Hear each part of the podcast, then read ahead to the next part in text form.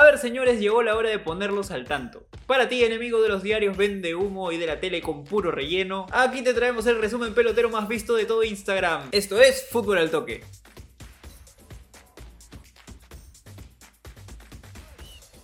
Esta semana hemos tenido poco en el torneo local.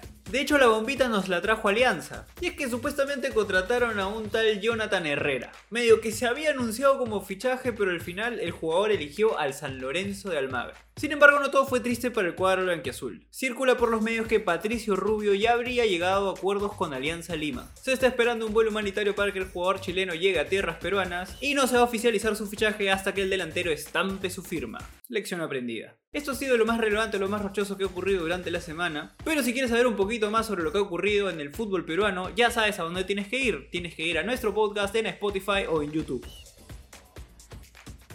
Se sabe que los seleccionados peruanos Raúl Ruidías y el Orejita Flores llegaron a Orlando, Florida para iniciar los entrenamientos con el Seattle Sounders y el DC United. Ambos jugadores se preparan para disputar el torneo de la MLS que se va a jugar ahí en Disney, ahí con Mickey, con Pluto y con el Pato Donald. Y por el otro lado del charco, Claudio Pizarro, el Ayato, tiene probablemente uno de los partidos más importantes de su carrera. El día de hoy, lunes a la 1 y media, se enfrenta el Bremen ante el Heidenheim. Esto por el partido de vuelta correspondiente al repechaje la permanencia o el ascenso en la Bundesliga. Ojalá Pizarriña tenga más minutos y pueda regalarle un gol a esa hinchada del Bremen que lo quiere tanto. Y bueno, que no se retire con un descenso, ¿no? Porque sería comidilla para los Pizza haters.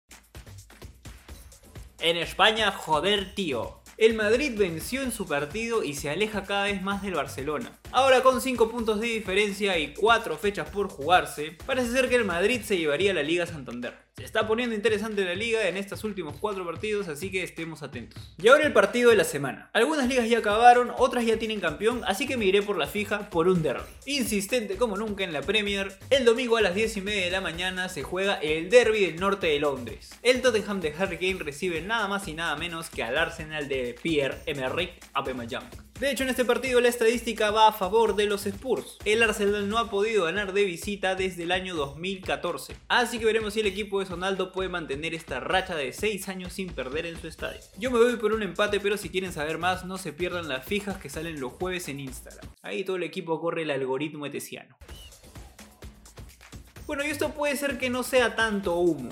Y es que según los medios peruanos y argentinos, el estudiante de La Plata le hizo una propuesta formal a Cristian Cueva. Esta propuesta está por debajo de las prestaciones económicas de nuestro compatriota, por lo que aparentemente todo estaría en su cancha. Si fuera yo sin pensarlo jugaría en un equipo con tanta historia como el Estudiantes. Y el humo también alcanzó a nuestro lateral izquierdo Miguel Trauco. Dícese que el Etienne recibió una propuesta formal del Olympiacos de Grecia. Parece ser que Trauco no será tomado en cuenta en los planes de la siguiente temporada del equipo francés, así que podría emigrar al equipo griego. Y esto fue lo más relevante de la semana. Ya tienes todo lo que necesitas para comentarlo con tus causas peloteros. Recuerda que salimos todas las semanas, así que nos vemos en el próximo Fútbol al Toque.